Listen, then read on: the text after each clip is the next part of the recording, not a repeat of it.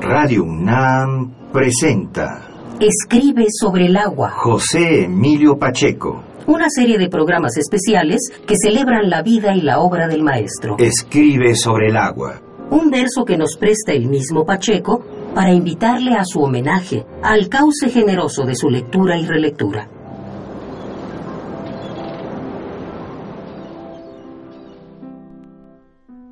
Programa 2 El que narra las batallas. La prosa de José Emilio Pacheco. Me acuerdo... no me acuerdo. ¿Qué año era aquel? Nos modernizábamos. Incorporábamos a nuestra habla términos que primero habían sonado como pochismos en las películas de Tintán y luego insensiblemente se mexicanizaban. Thank you. Ok. Guasamara. Shut up. Sorry. One moment, please. Empezábamos a comer hamburguesas, pies, donas, hot dogs, malteadas, ice cream, margarina, mantequilla de cacahuate.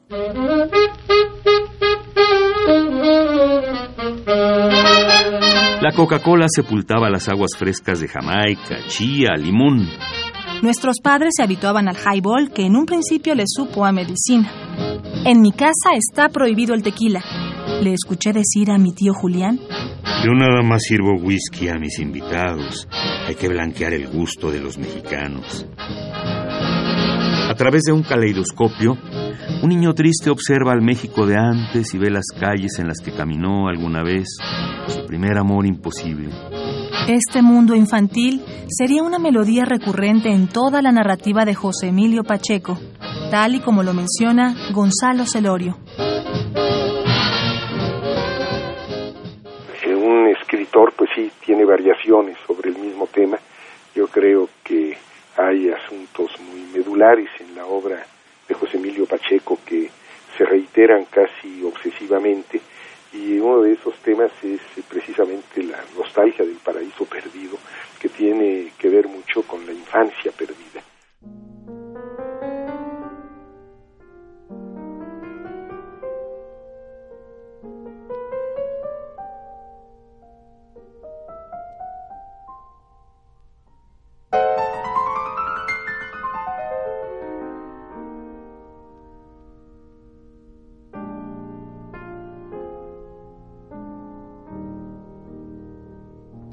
1963 y en plena juventud, Pacheco salta al tablero de la literatura mexicana con un libro de seis cuentos llamado El viento distante.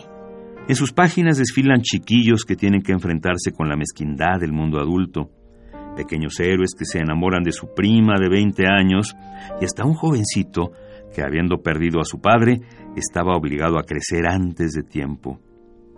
En uno de los cuentos de este título, Tarde de Agosto, relata. Nunca vas a olvidar esa tarde de agosto.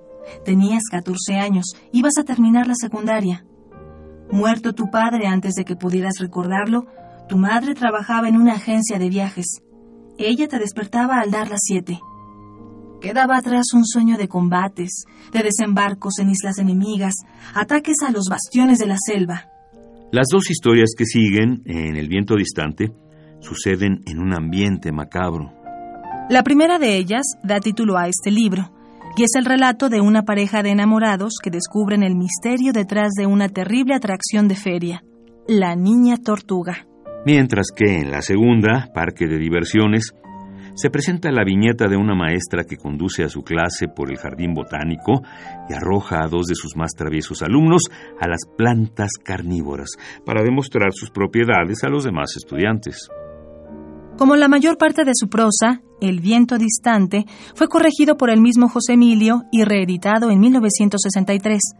En esta nueva edición, además de limpiar escrupulosamente cualquier defecto que hubiera pasado por alto en la primera, añadió algunos cuentos más.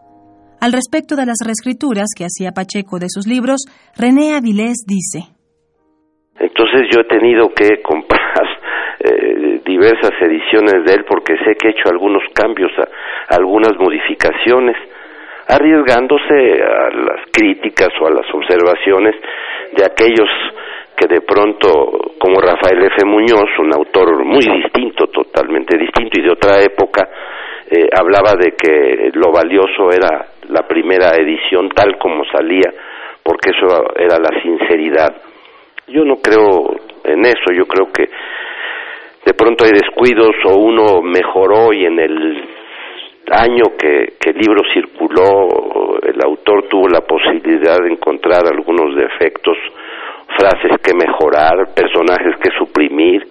Entonces yo lo veo como algo muy lícito y yo creo que él tuvo el valor de, de declararlo, de dar su punto de vista y lo que y lo que hacía, ¿no? José Emilio muy pronto entra en las antologías de cuentos. Es, está, por ejemplo, la de Manuel Carballo, que pues de alguna manera fue severa, ¿no? O, o, una de las más significativas que, que se dieron en, en el siglo XX y en ese momento José Emilio de haber tenido pues no sé, 24, 25 años, no más. El relato final de la segunda edición de El viento distante se titula Jericó y es el cuento que cierra este libro. En apenas dos páginas, Pacheco ofrece una visión apocalíptica del mundo. Narra la destrucción de una caravana de hormigas guiadas por un misterioso personaje. El holocausto de un mundo diminuto. Este cuento final nos sitúa ya en la atmósfera de la siguiente novela de José Emilio, titulada Morirás lejos.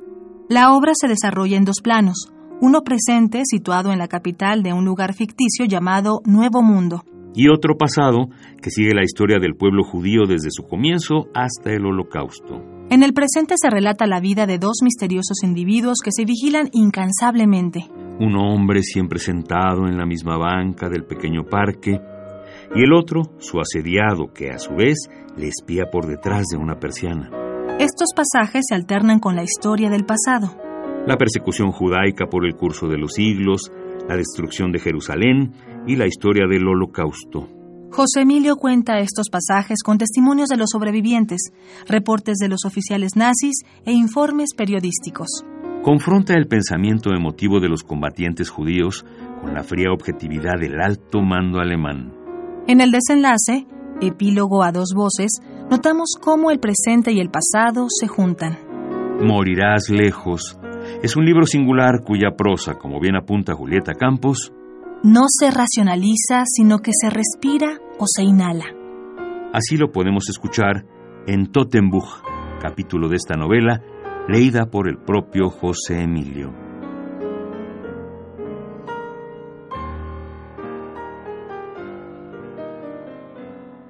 Hace calor. Un sendero a la sombra de viejos árboles lleva de la estación al baño general que adornan tiestos de flores recién abiertas. Miríadas de moscas zumban en el aire, que impregna la doble alambrada de púas con un olor dulzonamente familiar, pero irreconocible. El tren se detiene. Los prisioneros ucranianos abren las puertas. Tras las ventanillas huelen rejados rostros de niños, palidez y temor imborrables, caras de mujeres y hombres, fatiga, zozobra, angustia, miedo. Al pisar el andén escuchan una obertura tocada por la orquesta del campo. La estación tiene anuncios, horarios, salas de espera. Se diría un alto en el camino, un lugar en donde se trasborda. Al centro del andén, el oficial médico M inspecciona a los recién llegados. Con un movimiento del pulgar, les ordena alinearse. Los aptos para el trabajo son puestos a la derecha. Ancianos, niños y enfermos, así como un gran número de mujeres, deben formarse al lado izquierdo. Un altoparlante dicta las órdenes, desvestirse, entregar ropa y objetos personales en las ventanillas. Se desnudan sin protestar, han disipado sus temores el alivio de concluir el viaje, el trato inesperadamente suave, la irónica recepción musical. Cuando termina la ceremonia parten dos procesiones en línea recta hacia el horror, una por el sendero a la sombra de viejos árboles, otra rumbo al trabajo esclavo. La orquesta subraya la atrocidad de la farsa. M ha escogido el repertorio marchas y valses de opereta. Hay, dicen quienes ahora lo están viendo, lágrimas en los ojos de los músicos. Las mujeres y sus hijos pequeños encabezan la procesión. Lloran las madres que traen a sus niños en brazos. Algunos viejos musitan oraciones o cantos ceremoniales. Debe amarse a Dios en los premios y en los castigos. Nunca hay que desesperar de la vida. Los guardias ucranianos le cierran la boca de un latigazo. Un es, es Sturmführer los detiene. Se para al frente de la columna y tranquiliza a las víctimas. No pasa nada, solo es un baño de vapor. Queremos protegerlos, prevenir los contagios. Entran, se congestiona la cámara. La puerta se ha cerrado de golpe. Para mantenerse en equilibrio es necesario pisar a los demás. Los desnudos alzan la mirada hacia duchas y tuberías por las que nunca ha corrido ni correrá el agua. Conforme al instructivo sobre el empleo de gases letales, M contempla el espectáculo desde arriba, tras la hermética ventana o portilla color verde, y filma algunas escenas en 16 milímetros. Las películas, hoy en poder de archivos ingleses, jamás serán exhibidas públicamente. Luego da la orden. Se apaga la luz en el interior de la cámara. Los cristales de ácido prúsico descienden por las columnas. El ciclón B emana por las hendiduras del piso y las paredes. Entonces la confusión, el azoro, el terror, la búsqueda del aire y los gritos, sobre todo los gritos. La inútil pugna por alejarse de los sitios en que brota el gas venenoso. Las mujeres quedaron frente a la pared de mosaicos. Las envuelve una penumbra grisácea. Claman piedad para sus hijos y tratan de cubrirlos, pero el ciclón B ha entrado en los pulmones e impregna cada milímetro de piel. Los más fuertes tratan de escalar a los otros, intentan abrir la puerta para siempre cerrada. Abajo yacen las mujeres, los niños, los viejos. Todos se golpean, se arañan, se maguñan, lacerados por una invencible opresión en la garganta. Para algunos el tormento se abrevia porque el corazón deja de funcionar bruscamente. Para los otros se dilatará la agonía, el encajar las uñas en una carne contigua, las maldiciones o plegarias que terminan también con un sollozo, una última bocanada de aire negro. Continúa el descenso de los cristales, la caída por las huecas columnas en que el ácido se gasifica. Cada dos minutos se enciende la iluminación interior. La luz es verde como los cristales, como la ventana desde la cual le fue dado a M que observar el infierno. Los ojos de M, la pupila dilatada en los ojos azules, la fijeza con que mira el tormento, hasta que la parálisis pulmonar quiebra la resistencia y los condenados caen al suelo a morir por asfixia con una angustia de que las palabras no podrán dar idea aunque muchos cadáveres permanecen de pie, pues en la congestión no hay sitio para el desplome. Veinticinco minutos después ya no se escuchan alaridos. Silencio. Terminaron lamentos, plegarias, maldiciones. Fragmento de Tottenbuch, capítulo de la novela Morirás lejos, en voz de José Emilio Pacheco.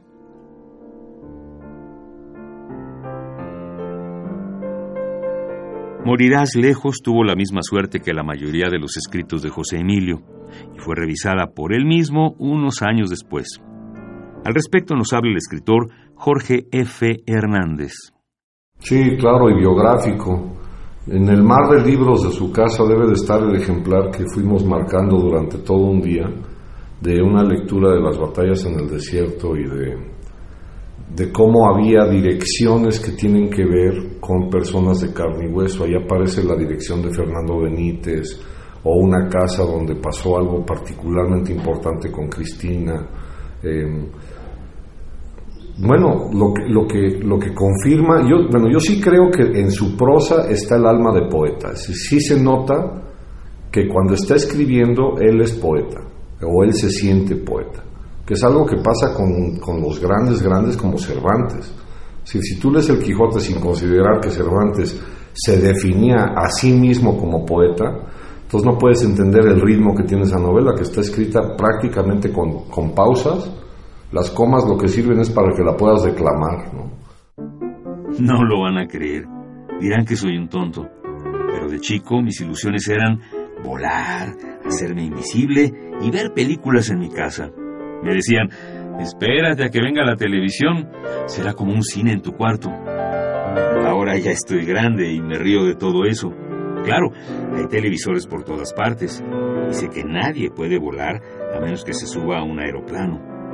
La fórmula de la invisibilidad aún no se descubre. Fragmento de El principio del placer de José Emilio Pacheco, del libro homónimo. El mismo año que la sonda Mariner 9 transmitió su serie de fotografías de Marte a la Tierra, se publicó el tercer libro de narrativa de José Emilio Pacheco, el principio del placer marca la consagración de José Emilio como escritor del mundo fantástico. José Emilio nos lleva a explorar el mundo adolescente que ya encontrábamos en los cuentos de El viento distante y cuyos límites son la realidad y el deseo. Jorge, el joven narrador protagonista, nos relata un episodio de su vida en que, creyendo gozar de su primer romance, cae en las arpas del desengaño. Los incidentes están narrados en primera persona y en el inocente tono de un diario infantil. Dentro de las peripecias que caracterizan el romance, surgen visiones de la realidad mexicana. El protagonista tiene sus primeros encuentros con la corrupción y la perversidad. En uno de esos instantes, el muchacho se pregunta, Si en México la mayoría de la gente es tan pobre, ¿de dónde sacarán algunos para robar en tales cantidades? Finalmente, el principio del placer culmina en desgarradora nota. Si en opinión de mi mamá, esta que vivo es la etapa más feliz de la vida, ¿cómo estarán las otras, carajo? En el mismo tomo encontramos el cuento titulado La fiesta brava, un largo relato considerado por muchos como uno de los mejores que Pacheco escribió dentro del género fantástico. Es la historia del escritor Andrés Quintana, que a su vez escribe un cuento acerca del capitán Keller y su visita al inframundo a través del metro de la Ciudad de México.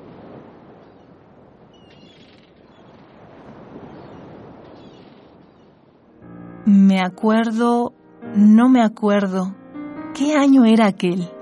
Así comienza la novela que desnuda a la Ciudad de México a mediados del siglo pasado, cuando el país volvía a formularse su propia identidad. Las batallas en el desierto en 1981 ejemplifica el decepcionante encuentro de la realidad con la dulzura de las ilusiones infantiles.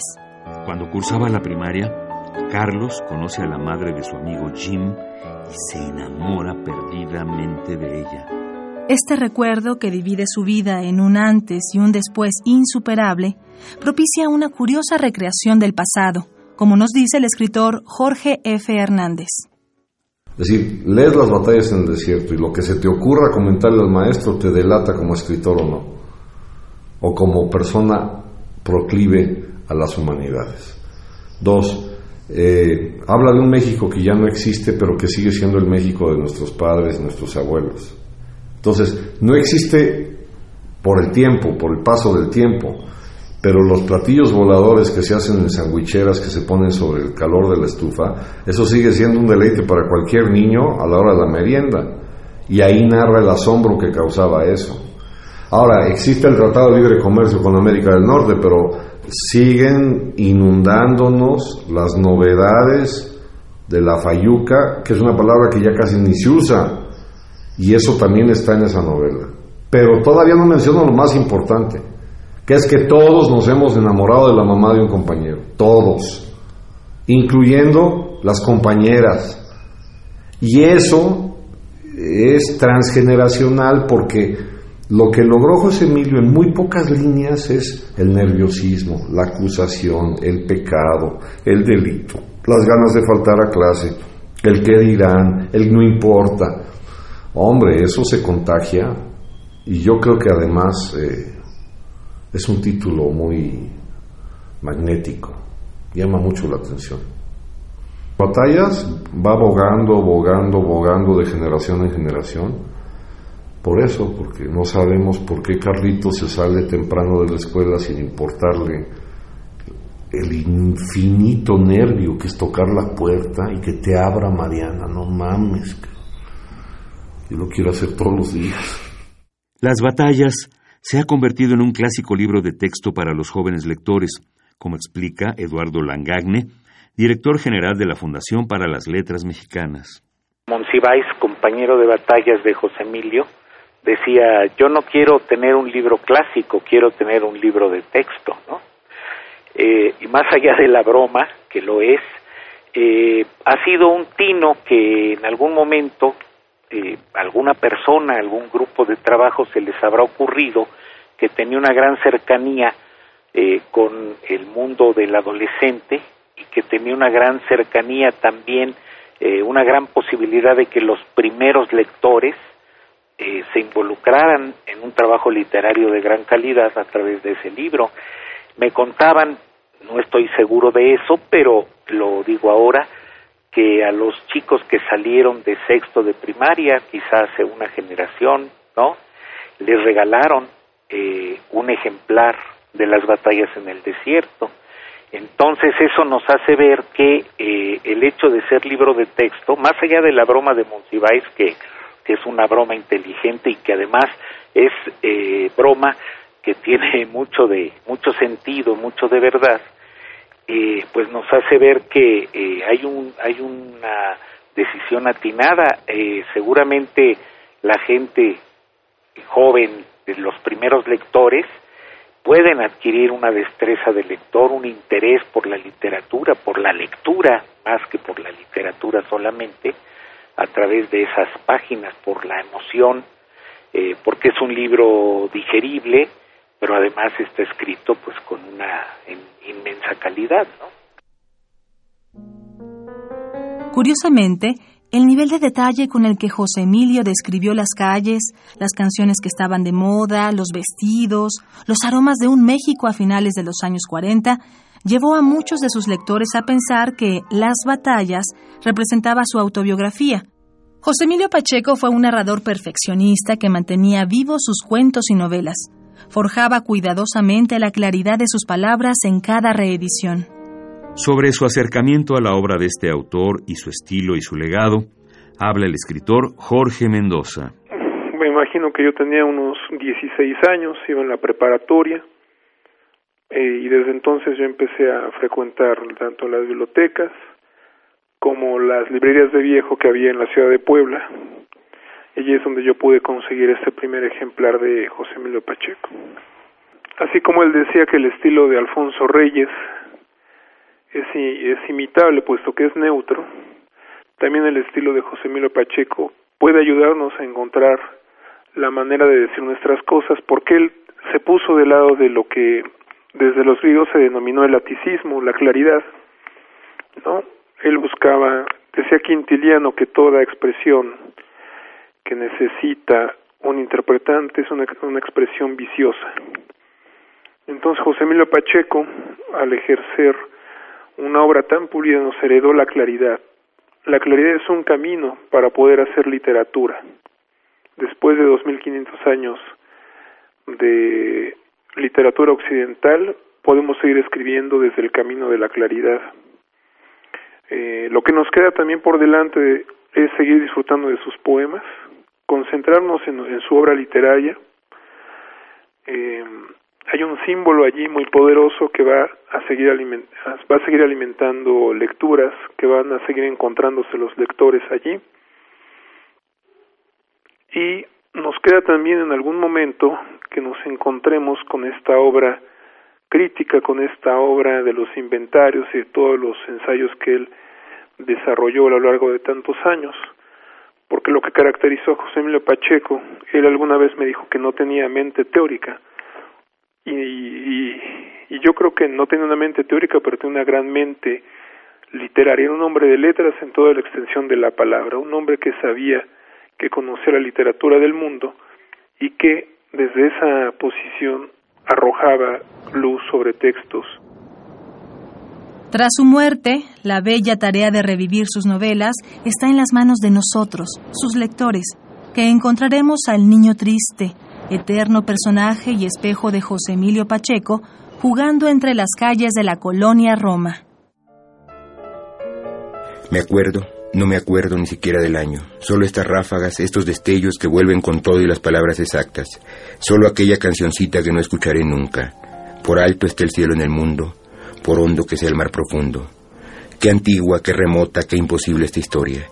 Pero existió Mariana, existió Jim, existió cuanto me he repetido después de tanto tiempo de rehusarme a enfrentarlo. Nunca sabré si el suicidio fue cierto. Jamás volví a ver a Rosales ni a nadie de aquella época. Demolieron la escuela, demolieron el edificio de Mariana, demolieron mi casa, demolieron la colonia Roma. Se acabó esta ciudad, terminó aquel país. No hay memoria del México de aquellos años. Y a nadie le importa. De ese horror quien puede tener nostalgia. Todo pasó como pasan los discos en la sinfonola.